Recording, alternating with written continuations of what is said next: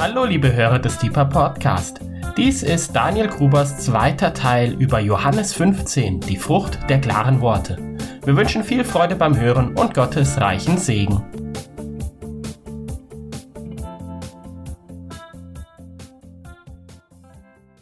Hi, schön, dass ihr auch beim zweiten Teil von Johannes 15, die Frucht der klaren Worte, mit dabei seid. Heute im etwas anderen Setting.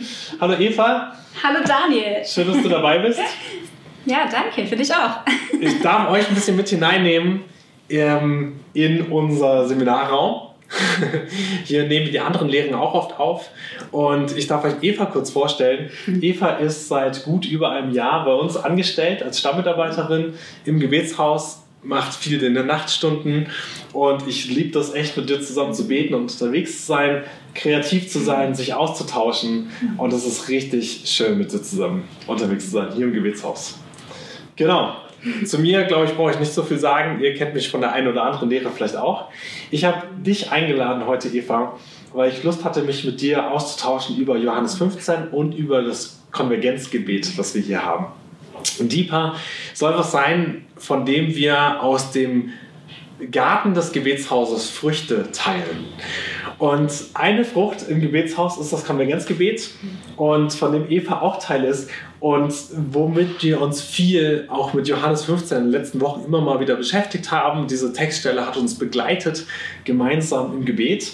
Und Eva, magst du uns gerade erklären, was ist, was steckt hinter dem Begriff Konvergenzgebet? Ja, das Konvergenzgebet ist ähm, eine Zeit in der Woche, wo ähm, Vertreter aus verschiedenen Organisationen in der Stadt, christliche Organisationen zusammenkommen. Da hätten wir einmal klar, wir das Gebetshaus und ähm, die Stadtpiraten sind dabei, yes. die eine ganz tolle Flüchtlingsarbeit machen, das mit geflüchteten Kindern und Jugendlichen. Wahnsinnig gut, die Arbeit. Mhm. Ähm, Jugend mit einer Mission ist dabei, äh, Campus für Christus ist dabei, genau. Und ähm, JIF ist dabei, genau. Neu, Jugend in Freiburg. Ja, richtig stark. Das ist ein Zusammenschluss von den verschiedenen Jugendarbeiten in Freiburg. Und ähm, der Kern vom Konvergenzgebet ist, dass die Gebetsbewegung und die Missionsbewegung, dass sie zusammenkommen. Und ja. ähm, diese zwei Stränge, die wir haben, dass wir uns treffen und dass wir in einer Linie eben miteinander gehen. Richtig. Ja.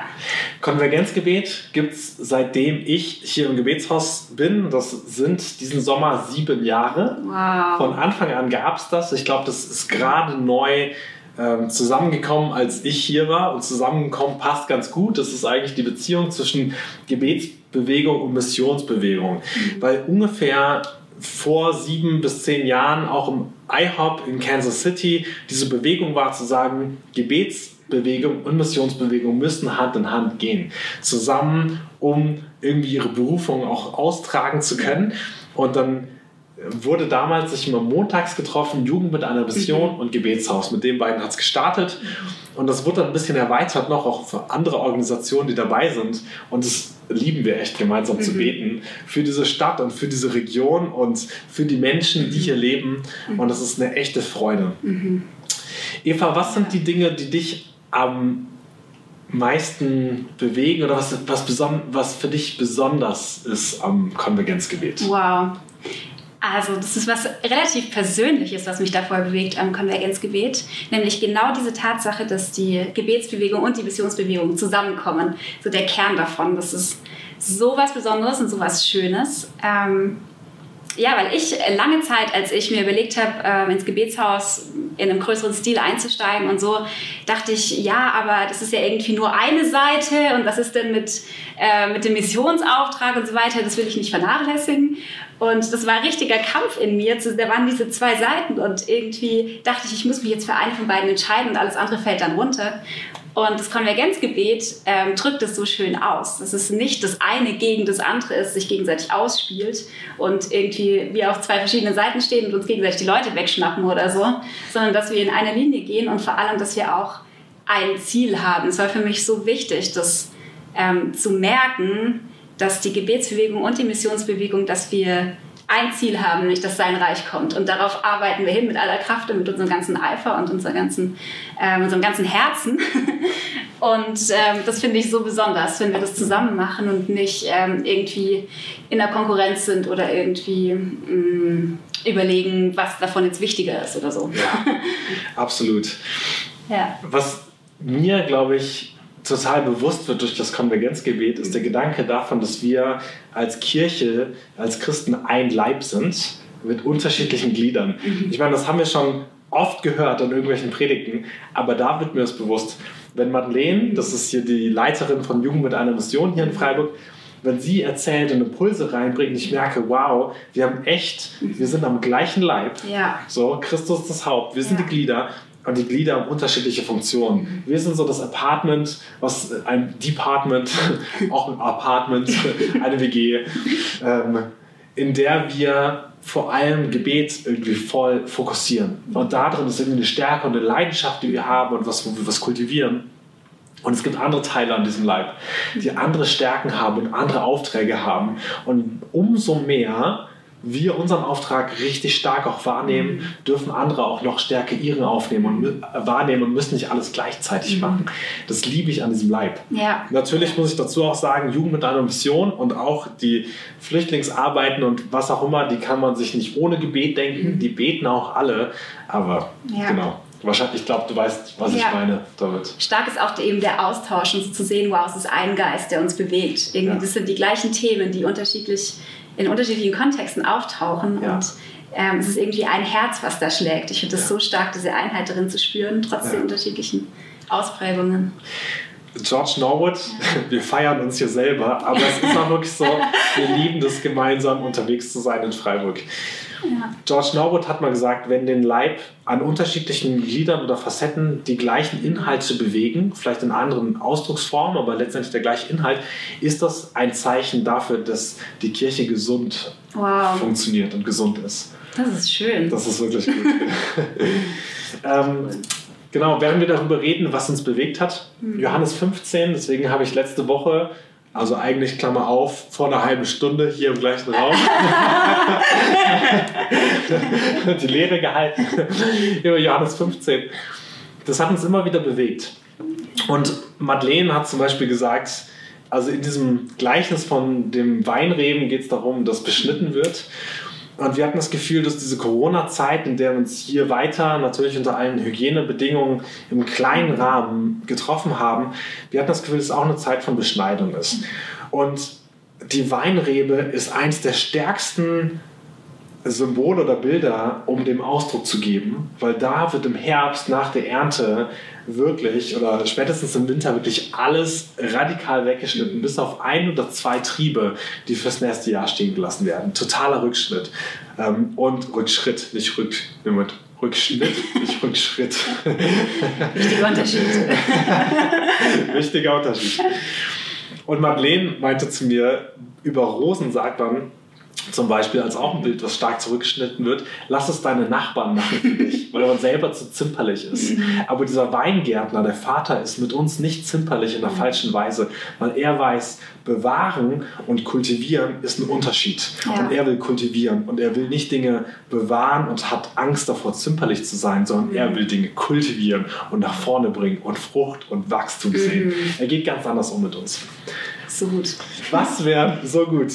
Unser Weingärtner. Ja. Was wären Dinge von diesem Bild aus Johannes 15, was wir gemeinsam bebetet haben, was dich in besonderer Weise angesprochen hat oder begleitet hat in letzter Zeit? Hm. Also ich glaube gerade auch dieses Zurückschneiden, ähm, dieses Bild, ähm, ja, eine Pflanze wirklich stark zurückzuschneiden, sodass sie dann auch in der ähm, mit starken Trieben wächst, mhm. mit dicken Stämmen und so. Das, ähm, da hatten wir das Bild von den Kräutern. Ja, genau. Ja. Wir hatten, das fand ich richtig ähm, plastisch, dieses Bild. Ich werfe das nochmal kurz rein. Äh, auch wieder ähnliches äh, Genre, sag ich mal. Und zwar, ich habe gemerkt, bei meinen Kräutern im Garten, dass ich denen was Gutes tue, wenn ich sie hart zurückschneide. Ich habe als Beispiel gebracht, der Rosmarin, da war ein Gärtner, der war schon vor mir in dem Garten, da war ein Gärtner vor mir zu zimperlich, mhm. der ist lange, lange, lange gewuchert, am Ende riesige Auswucherungen von diesem Busch, total schön, aber das Gewicht konnte der Zweig nicht mehr tragen und ist auf den Boden gesunken. Da war jemand nichts gut genug beim Schneiden. Mhm. Und dann hat sich kein Herz gefasst. Und dann habe ich meinen Salbei daneben stehen, den ich jedes Jahr richtig stark zurückschneide.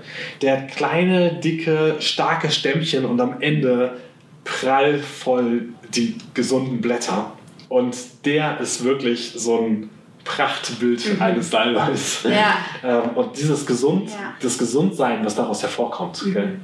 Das und das wünsche ich mir auch für, mein, für meine Nachfolge, für mein ja. Leben, äh, für mein Leben mit Jesus, dass ich wirklich meine Energie sammle und stabil stehe und äh, mit einer Kraft vorangehe und nicht irgendwie überall auswucher und dann am Ende wird es zu schwer und ich falle da irgendwie runter oder so. Äh, von dem her war die Zeit für mich auch richtig wertvoll so mit dem ähm, Lockdown, wo wir irgendwie alles ein bisschen runtergefahren haben und man erstmal ein bisschen mehr auf sich selbst zurückgeworfen war. Ja. Ich wurde in der Zeit mit mir selber richtig viel konfrontiert. Ich hatte nicht so viel Austausch mit anderen wie sonst und war viel, also Gott hat mich auch noch verstärkt ins Gebet gerufen, kam noch dazu. Und das heißt, ich hatte viele Gebetszeiten, viel alleine, ähm, habe auch hier im Gebetsraum ähm, oft alleine gebetet. Ähm, und da habe ich gemerkt, ich bin irgendwie, es ist alles runtergefahren, ich bin total auf mich selbst zurückgeworfen. Ich fühle mich, ich spüre, wie, wie da irgendwo eine innere Leere auch kommt und so. Und es war wie dieses Zurückschneiden und Kräfte sammeln. Und mhm. ähm, das ging eine Phase lang. Und dann ähm, ähm, ja, hatte ich irgendwie den Eindruck, okay, und jetzt muss was kommen. So jetzt, jetzt haben wir unsere Kräfte irgendwie wieder runtergefahren oder gesammelt und jetzt können wir, jetzt können wir wieder losbrechen. Und ich hatte auch wirklich diesen Wunsch, ähm, so es muss, es muss sich jetzt was ändern. Es muss jetzt irgendwie auch anders mhm. weitergehen als vorher. Mhm. So dieses ähm, diese Corona-Zeit, dieser, dieser Einschnitt irgendwie, der war in unserer Gesellschaft, wo so viel sich verändert hat und was auch so eine Chance war, das stand einfach so im Raum und ich dachte mir, wir können jetzt nicht einfach versuchen, Hauptsache nur unseren Alltag weiterzuleben. Wir müssen jetzt irgendwie darauf reagieren. Es war auch, ähm, ich habe mich auch erinnert in der Zeit, dass ich einen, einen Traum hatte, ein paar Monate davor, ähm, in dem ähm, eine große Dunkelheit über das ganze Land kam und ein Engel da stand, ein riesiger Engel vom, vom, äh, von der Erde bis zum Himmel mit einem Schwert in der Hand, einem gezückten Schwert. Und ähm, und alle haben das gesehen und es war auch in den Nachrichten und ähm, diese Finsternis wurde sogar im Wetterbericht angekündigt und so und ähm, alle haben das gesehen und drüber geredet, aber keiner hat irgendwie da jetzt irgendwie angemessen darauf reagiert. Alle haben halt irgendwie versucht, ihr Leben weiterzuleben, obwohl sie diesen Engel da gesehen haben. Und ich dachte mir in diesem Traum so, was ist los? Irgendwie, das ist doch einfach nur absurd, mhm. sowas, ähm, so ein gewaltiges Ereignis zu sehen und einfach nur versuchen, irgendwie jetzt äh, Hauptsache sein Leben weiterzuleben und nicht irgendwie darauf zu reagieren. Ich habe mich gefragt, wie kann ich irgendwie, wie kann ich mit den Menschen drüber reden? Wir müssen doch jetzt irgendwas machen. Und an den Traum habe ich mich erinnert dann. Ähm, ich weiß, das ist ein krasses Bild. Ja. In der Mitte einer Gesellschaft passiert etwas Offensichtliches und die ja. Leute reagieren nicht drauf. Ja, genau. Und ich hatte so diesen Wunsch, so lass uns irgendwie darauf reagieren. Das ist so eine Chance. Ähm, ja, ich habe mich an diesen Traum erinnert und es hat mich auch erinnert an die Begebenheit in ähm, 1. Chronik 21 oder 2. Chronik, aber es ist Kapitel 21, wo, ähm, wo die Geschichte ist mit der Volkszählung. Also gut, es ist nochmal ein anderes Setting, aber ähm, da sieht David auch genau das gleiche Bild, nämlich einen riesengroßen Engel zwischen Himmel und Erde mit einem Schwert in der Hand. Ähm, und es ist auch in Zusammenhang mit einer Seuche, also dieses, diese Begebenheit. Ähm, ja, das hat mich einfach stark daran erinnert und ich habe so gemerkt, so wow, ich will darauf reagieren, so wie David auch reagiert hat, als er diesen Engel sieht. Er, ja. er versucht nicht irgendwie dem jetzt auszuweichen, sondern er merkt, wow, irgendwie in irgendeiner Art und Weise muss ich Gott jetzt antworten. Also ja. ich irgendwie, Gott stellt mir keine Frage, ich muss darauf antworten. Ich meine, ganz, also ganz konkret haben wir das auch erlebt also ich meine, es ist spannend, dieses Bild, das mhm. du innerlich dann, was dich jetzt begleitet hat in der mhm. Zeit, was eine Kultivierung ist, ne? und ein Johannesbild. Und wir haben auch auf eine einzigartige Art und Weise auch als Kirche in Deutschland reagiert mit dieser Veranstaltung Deutschland betet gemeinsam, mhm. wo man schätzt, dass zwischen eine halbe Million bis eine Million Christen ähm, teilgenommen haben. Wir haben reagiert darauf. Also auf eine Art und Weise, wie ich das mindestens in meinem Leben noch nicht erlebt habe in diesem mhm. Land. Mhm. Ähm, so sich nochmal neu Gott zuzuwenden. Mhm. Ja. Ja. Wie, war, wie ist, das, So wie ist diese Reaktion in, deinem, in diesem inneren Bild, was du hast? Wie reagiert David darauf? Wie, Ja. wie, was, wie interpretierst du das für dich oder was ziehst du daraus? Was machen wir mit diesem Mhm. Offensichtlichen, was in unserer Mitte passiert, was in den Medien ist, wo alle drüber sprechen? Wie, Mhm. wie geht man damit um? Ja, David ähm, bringt ein Opfer. Und zwar ähm, sagt er, das ist die berühmte Stelle, äh, wo David sagt, ich will dem Herrn kein Opfer bringen, das mich nichts kostet. Und er kauft dieses, äh, diese Tenne, wo er den Engel gesehen hat. Und äh, für den vollen Preis ist es ihm wichtig. Und ähm, ja, für mich war das auch dieses, es hat mich auf das Thema Hingabe zurückgebracht. So dieses, äh, und Römer 12, das Kapitel, der Anfang, ähm, bringt euch selbst als ein lebendiges Opfer dar. Und euer, ganzer Leben, euer, euer ganzes Leben soll ein vernünftiger Gottesdienst sein, sodass äh, mein ganzes Leben, mein ganzes Sein kein Opfer, was mich nicht, nichts kostet. Und ich, ähm, Darf ich einschieben? Ja. Johannes 15 ist auch die krasse Hingabe. Ja. Die Weinrebe hängt am Weinstock. Das, das, die, das gesamte Leben hängt da dran. Das ist volle Hingabe. Das ist nicht geteiltes Herz. Das ist Ja. ganzes Herz an eine Sache, an Jesus dran. Also das ist nur vom. Inhaltlichen. Da werde ich gerade daran erinnert, dass wir da auch immer wieder bei waren, bei dieser Hingabe, Mhm. Ja. die diese Zeit irgendwie verlangt wird. Also das finde ich total Ja. Mhm. spannend. Das hatten wir auch im Konvergenzgebet immer mal wieder. Aber Und klar, so Jesus war das vollkommene Opfer. Er hat sich da gebracht als Opfer. Das ist wichtig, darauf sich theologisch auch zu stellen. Ähm, aber ich will mein Leben ähm, ganz Gott hingeben. So, das ist die angemessene Reaktion auf das, wie er ähm, ähm, unsere Aufmerksamkeit ja genau, wie er unsere Aufmerksamkeit ähm, erringt. erringt. Ja, und ich habe wirklich gespürt, wie Gott wirklich wie vor mir steht und einfach mich fragt, so hey, habe ich dein ernsthaftes Ja? Habe ich dein, können wir zusammen, können wir zusammenarbeiten? So. Also nicht, dass Gott nur mit mir arbeiten will, aber ähm, wir haben auch eine wundervolle Freundschaft und das ist eigentlich der Kern. Aber wirklich dieses so, hey, ist es dir ernst mit unserer Freundschaft? Oder haben wir eine Beziehung an den Tagen, wo du Lust drauf hast, fromm zu sein und an den anderen halt Wow. nicht so? Und ich habe gemerkt, wow, Hingabe bedeutet für mich, eine ernsthafte Freundschaft mit Gott zu leben. Es ist nichts Oberflächliches im Sinne von, Gott, du kannst mit mir machen, was du willst. Das ist keine Hingabe, sondern wirklich sein Herz ihm zu geben und in den Tiefen ihm zu vertrauen. Also wirklich, ich habe auch so diesen Unterschied gemerkt zwischen so einer ob- oberflächlichen Hingabe, auch im Sinne von, okay, Warum sage ich Gott meine Geheimnisse? Weil ich denke, okay, er findet es ja eh raus, er weiß ja eh. Oder weil ich es ihm anvertraue, weil ich meine geheimen Wünsche, meine tiefsten Befürchtungen so ihm anvertraue. Und dieses tiefste Vertrauen, das ist, also habe ich für mich diese Antwort gefunden. Das ist die Hingabe, die er sich von mir wünscht. Das ist diese ernsthafte Freundschaft, diese ernsthafte Beziehung, die nicht einfach nur äh, wie von einem Vertrag her ist, so okay, du hast dich halt für mich entschieden oder ähm, ich habe irgendwie Vorteile davon, mit Gott zu gehen oder so. Deswegen will ich jetzt ein gutes Leben als Christ leben. So, ich will mich verabschieden davon. Ich will Gott wirklich ernst nehmen, so wie er mich ernst nimmt. Und ich will mit ihm wirklich eine tiefe Beziehung leben. So, das, ähm, ja, das waren so die Früchte, die dieses Bild dann in mir gebracht haben und wo ich gemerkt habe, so wow, Gott meint es wirklich ernst mit unserer Freundschaft. So, er ruft uns in eine, in eine radikale Nachfolge, was aber bedeutet eine radikale, eine ernsthafte Freundschaft. Eine Freundschaft, wo man sich ernst nimmt. ja. Das heißt, für dich wäre diese Corona-Zeit oder war Corona eine Möglichkeit von Gott auch uns in eine neue, ernsthafte Nachfolge zu rufen, wachzurütteln, zu schütteln, was ist da wirklich dran und uns das aufzuzeigen, uns neu reinzurufen, diese tiefe Intimität, in diese tiefe Gemeinschaft, zurück mit ihm, das ist das, was zählt. Die wirkliche Reaktion auf dieses ganze Ereignis ist Hingabe zu ihm, ja. zurück zum Kern. Ich habe den Eindruck, dass es das ist, was Gott sich total wünscht. Gerade. Ja, Ja. das ist stark. Wir hatten mal kurz darüber geredet, wo du gesagt hast, das hat auch ein Fundament für was gelegt. Erzähl uns, was passiert weiter mit diesem Bild? Ja, das Spannende ist, dass diese Tenne, ähm, die David gekauft hat, und dort, um dort den Altar zu bauen und das Opfer da zu bringen, ähm, da wurde später der Tempel drauf gebaut. Und Auf, den, auf genau den genau, Ort. Ja, genau. Und ähm, wir hatten dieses Bild dann vor allem auch in unseren Nachtstunden, wo wir für 24-7 gebetet haben, wir haben das viel bewegt mit diesem, okay, Hingabe und ähm, haben da auch dieses Bild eben mit dem Engel viel bewegt und so und was bedeutet das jetzt für uns und haben da reingebetet und haben gemerkt, so wow, das ist die Grundlage auch für 24-7, so dieses, ähm, diese Freundschaft zu kultivieren, die Intimität, dieses ernsthafte Ja zu ihm mhm. und zu der Beziehung.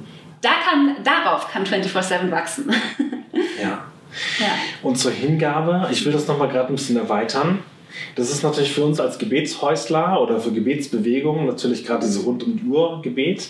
Ähm, dazu vielleicht kurz erklärt für den Kontext. Unser erstes Vorbild für ein rund um die Uhr Gebetshaus finden wir in Chronik und zwar in dem, wie David im Zelt der Begegnung damals noch, weil der Tempel kam ja erst ein bisschen später noch, aber im Zelt der Begegnung rund um die Uhr Gebet etabliert hat.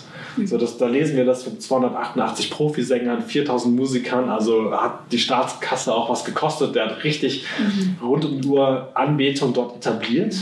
Und das ist für uns eine Inspiration für rund um die Uhr Gebet, für die Gebetshausbewegung. Das ist das erste biblische Modell oder Vorbild, neben ganz vielen in der Kirchengeschichte, aber das ist das mhm. erste, ne, was dann an diesem Ort eigentlich passiert.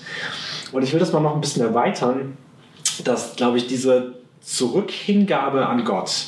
Wenn die Kirche, und ich einfach mal jetzt für Deutschland denken, oder ne, also das ist so unser Land, in dem wir leben, oder deutschsprachigen Länder vielleicht, wenn Gott die Kirche durch diese Situation auch in eine neue Klarheit ihm gegenüber ruft in eine neue Hingabe ihm gegenüber ruft, mhm. die Leute, die mit ihm unterwegs sind, neu zu dem Kern zurückruft dann kann das eine Grundlage sein für, dass das Haus Gottes neu wächst. Mhm. Also wo wir sagen, nicht nur rund um die Uhr Gebet für die Gebetshausbewegung, sondern auch Tempel als ein Symbol ja. für Gottes Gegenwart wohnt bei mhm. uns. Wir haben auch eine Grundlage, und das also einfach um irgendwie das so als Ergänzung, wir haben als Fortführung von Deutschland betet gemeinsam gab es die Aktion gemeinsam vor Pfingsten, wo speziell die Kirche, also es war ja David, der darauf reagiert hat, nicht irgendjemand. Ja. Es war der, der schon in Beziehung stand mit Gott. Wo wir bei gemeinsam vor Pfingsten, wo die Kirche nochmal darauf reagiert hat und auch gesagt hat, wir laden man muss auch vorsichtig sein mit der Formulierung, aber wir heißen den Geist Gottes nochmal bewusst willkommen. Also ja. diese Hinwendung auch nochmal. Nicht, als wäre der Heilige Geist nicht schon seit 2000 Jahren irgendwie am Wirken, ja, auch in dieser Stadt und, ähm, und so weiter. So lange gibt es diese Stadt noch gar nicht. 900 Jahre feiern wir dieses Jahr, aber so, ist nicht so, als wäre nicht da, aber willkommen heißen. Wie, du sitzt auf der Couch und ich könnte auch mich nur mit Valentin, der hinter der Kamera sitzt, irgendwie beschäftigen. Mhm. Aber zu sagen, hey, willkommen, schön, dass du da bist, Eva. Mhm. So, das haben wir nochmal neu gemacht. Willkommen heißen und sein Wirken und seine Person und das, was er tut, nochmal neu eingeladen. Und das war erstaunlich. Das habe ich auch wiederum in meiner Geschichte. Ich bin 31, ich habe Religionspädagogik studiert, habe schon verschiedene Kirchen kennengelernt. Und ich habe das noch nicht erlebt dass wir eine Einladung rausgeschickt haben und sowohl von katholischer Kirche von sehr hoher Seite aus mhm. und von der evangelischen Landeskirche von hoher Seite aus und von den freikirchlichen äh, aus der Szene, aus ganz vielen verschiedenen Gemeinden Leute zusammenkamen, um an einem Tag vor Pfingsten gemeinsam im mhm. Geist Gottes nochmal willkommen zu heißen, mhm. das gemeinsam zum Ausdruck zu bringen, eine gemeinsame Hinwendung nochmal zu dem, der wirklich das Haus Gottes baut, und zwar er selber, der Grundstein sein, ja. so sein Geist. Also das ist schon, würdest du erwarten, dass daraus eine nachhaltige Veränderung auch passiert? Oder würdest du es wünschen? Ich glaube schon. Ich wünsche es mir auch. Ähm, ich glaube, dass in der, in der Corona-Zeit eben ja nicht nur an mich, sondern eindeutig, glaube ich, in, in Gottes Gemeinde ähm, überall auf der Welt und in den verschiedenen Denominationen und Ausprägungen ein Ruf ging, tiefer zu gehen und an das Eigentliche zu gehen, an die Wurzel wieder zu kommen. Ja. Ähm, und deswegen glaube ich, dass Gott das auch darauf reagieren wird. Er wird, er wird das belohnen. Er wird, ähm, ja, ich glaube, dass er uns da auch, wo wir eine tiefere Hingabe gehen, ich glaube, dass Gott da, ähm, da auch Wunder tun wird. Ja. ja. Und dieses, ähm, was du erzählt hast mit gemeinsam vor Pfingsten, ähm, dass ja. aus so einer Bandbreite seine Kinder zusammenkommen und den Heiligen Geist einladen, das finde ich sowas, sowas Bewegendes. Das ist wirklich historisch. Also mir hat, mir hat jemand gesagt, der schon seit Jahrzehnten auch in Freiburg ein engagierter Beter ist und mhm. auch nicht nur irgendwie in seiner kleinen heilen Welt lebt, mhm. hat mir gesagt, dass es sowas in Freiburg noch nicht gab. Wow. Das ist so stark. Also nicht, dass er wüsste. Also ich muss auch sagen, ganz ehrlich, als ich davon gehört habe, habe ich mich ein bisschen gefürchtet. Nicht vor der Aktion, aber weil ich dachte, wow, ich glaube, Gott wird so krass darauf reagieren. Ich weiß nicht, ob ich bereit dafür bin, wenn er, ähm, ja, wenn wirklich sein, ähm, sein Reich hier noch sichtbarer, noch mächtiger wird unter uns. Ja. Ich bete, dass ich bereit dafür bin. Ich wünsche es mir, ja. Ich wünsche mir, dass es passiert. Und ich, ja, ich habe auch Glauben dafür. Ich habe wirklich ja. Glauben dafür. Ja. Mhm. Wenn, wir, wenn du sagst, so, du glaubst, dass auch nochmal Wunder passieren und ich sag mal, im Bild von Johannes neue Frucht kommt, ja. weil ein Rückschnitt vielleicht auch passiert ist, eine neue Besinnung, Rückbesinnung mhm. auf, auf ihn als Kern, auf Christus als Kern, dass da neue Frucht kommt, neue Wunder, dann ist das ja nicht nur diese klassischen Wunder, von der wir leben, also mhm. Die auch, die wollen wir auch, klassische Wunderheilung und sonst was natürlich, ja, das ist vollkommen willkommen, aber Wunder heißt auch ein Neudenken. Du hast ja vorhin gesagt, mhm. ähm, den Vers aus Römer zitiert, mhm. ne, dass das Leben Hingabe an Gott mhm. bedeutet und da ist ja im Kontext von der Erneuerung auch der Gedanken mhm. ähm, die, die, die Rede, ja, was übrigens im Griechischen auch viel mit Buße zu tun hat, mhm. ein Metanoia, eine Erneuerung des Denkens. Das heißt, ein Wunder ist auch, wenn wir wieder gesunde Spiritualität leben, gesunde, gesundes Weltbild haben, wieder gesund irgendwie, wie soll ich sagen, ja, was ist, genau, was ist, was hm. wäre Wunder, was Gott tut? Vielleicht Erkenntnis, die neu unser Stadt füllt. Ja. Von dem das, ich habe in der anderen Lehre gesagt, Gott ist gut und manchmal zweifeln wir daran. Mhm.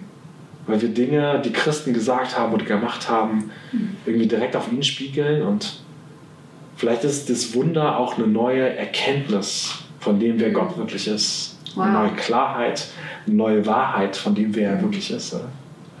Ich habe bei dem an dem Morgen, als wir, die, als wir gemeinsam im Priesterseminar hier gebetet haben, von gemeinsam vor Pfingsten mit den Vertretern, habe ich gesagt, wenn wir den Geist Gottes einladen, dürfen wir erwarten, dass er auch Dinge, wenn er der Geist der Wahrheit ist, dass er, nicht wenn, er ist der Geist der Wahrheit, dass er Dinge auch aufdeckt, Dinge enttäuscht, die wir vielleicht ge geglaubt haben und dass Dinge auch ans Licht kommen, die vielleicht auch falsch sind. Mhm. Auch das ja. sein Wirken irgendwie neu in dieser Stadt hoffentlich sichtbar wird. Ja, stark. Jetzt sind wir ein klein wenig weggekommen aber ich glaube, dass es eigentlich voll drin ist, oder? Diese Art, wie Gott mit uns, uns kultiviert, ja. wie wir ja. darauf reagieren dürfen. Mhm. Wenn jetzt jemand das hört und sagt, ich habe von dem Ganzen nichts mitgekriegt und ich war in Corona nur selber mit mir beschäftigt. Du hast gesagt in deinem Bild, da, da war in der Mitte der Gesellschaft ist was passiert. Du hast symbolisch da diesen, diesen Engel gesehen, der da mhm. stand und da ist was passiert, alle haben darüber geredet und mhm manche Leute waren nur damit beschäftigt, ihr eigenes Leben aufrechtzuerhalten, mhm. ihren normalen Alltag. Irgendwie versucht, weil mhm. das hat ja bei keinem geklappt. Was würdest du den Leuten sagen, die das vielleicht hören und sagen, ich habe nichts davon mitgekriegt, ich war mit mir selber beschäftigt? Mhm. Hast du für die irgendeinen Gedanken? Ja. Also es gibt es ja durchaus. Es gab ja, also für viele Menschen war die Corona-Zeit ein Herunterfahren, wo sie mehr Zeit hatten zum Beten und zum Nachdenken. Viele Menschen war es aber auch der pure Stress, muss ja. man ja einfach auch sehen. Muss man sagen. Absolut. Absolut. ähm, es war ja ganz unterschiedlich. Ähm, und für viele war es einfach auch total herausfordernd, einfach nur irgendwie ihren, ihr Leben neu zu organisieren ja. und ihren Alltag irgendwie auf die Reihe zu bekommen. Ich meine, da waren wir als äh, Gebetshausmitarbeiter in einer total privilegierten Absolut. Situation. Absolut. ähm, ja, genau. Aber ich würde wirklich sagen, dass sich nicht nur in den Menschen, die bereit dafür waren, gerade sich dafür zu öffnen, damit zu beschäftigen, sich was getan hat ähm, und Gott reingesprochen hat, sondern ich würde, glaube ich, ich würde wirklich sagen, dass ähm, objektiv, sag ich mal, Gott wirklich gewirkt hat und eine Veränderung da ist. Und ich glaube, es ist nicht zu spät, auf diesen Zug aufzuspringen, mhm. so wenn du jetzt gerade keine Zeit dafür gehabt hast. Ja. Ich glaube, dass Gottes Angebot gerade voll offen steht. Ja. Dieses, hey, geh tiefer, ja. komm in eine tiefere Freundschaft mit mir. Und wenn die letzten Wochen einfach nicht, ähm, nicht die Zeit dafür da war oder nicht die Kapazität, dann ist es der Zug nicht abgefahren. Ich glaube, dass Gott uns einfach gerade da in eine tiefere Dimension reinführt, auch ähm, als, was soll ich das sagen, nicht nur die einzelnen Menschen, die gerade dazugehört haben, sondern wirklich als Kirche, genau. Und als, hey, ich würde auch wirklich sagen, als, als Gesellschaft, er, für jeden, auch den Menschen, der mit ihm jetzt noch nicht unterwegs war, ist gerade einfach ich spüre, die Tür ist gerade richtig offen, in eine Tiefe reinzugehen, noch mehr in die Tiefe und in eine, wirklich auch in eine tiefere Erkenntnis, wie du sagst. So. Ich glaube, Gott möchte, ähm, das nehme ich so wahr, das spüre ich irgendwie, dass Gott seine Erkenntnis ausgießen möchte, wirklich über jeden, ja. der ähm, auch noch nachträglich sozusagen da jetzt gerne noch mitmachen möchte.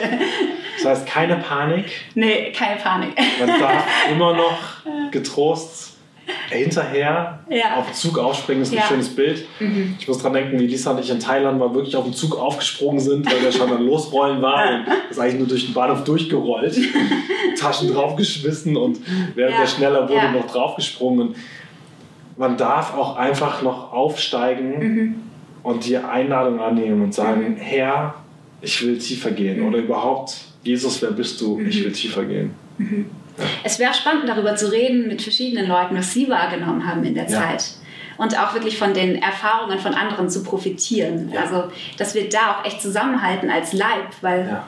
Ähm, ja, wie gesagt, es gab die Menschen, die hatten gerade nicht so die Kapazität, dahin zu hören und irgendwie zu graben. Andere sind voll vorgeprescht und haben viel gegraben.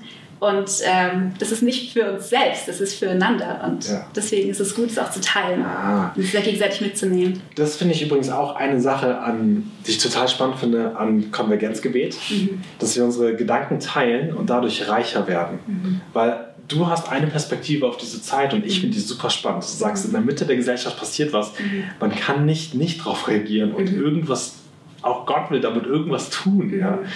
Und dann davon zu profitieren. Deswegen gerne die Einladung auch an dich. Du darfst gerne auch hier kommentieren, einfach, was hast du wahrgenommen in der Zeit, wie ging es dir damit?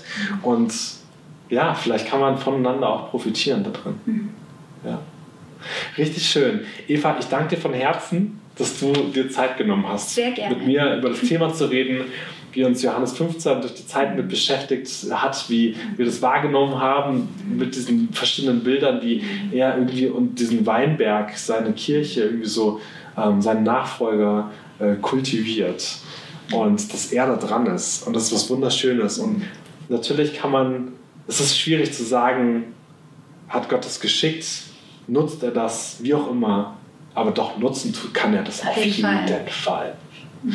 Das ist wunderschön. Genau, das andere wäre diese Frage, klassischerweise hat er es zugelassen. Aber das überlassen wir anderen Theologen, darüber zu reden. Wir haben uns einfach ausgetauscht, wie diese Zeit für uns war. Und danke für euer Interesse und Zuschauen und bis demnächst. Tschüss. Liebe Hörer, wenn Sie noch weitere Abende aus unserer Deeper-Serie mit und nacherleben möchten, besuchen Sie uns einfach auf unserer Webseite www.gebetshaus-freiburg.de. Dort erfahren Sie auch, wie Sie uns finden können und wie Sie unsere Arbeit unterstützen können. Wir hoffen, Sie hatten viel Freude beim Hören und wünschen Ihnen noch Gottes reichen Segen. Ich reise,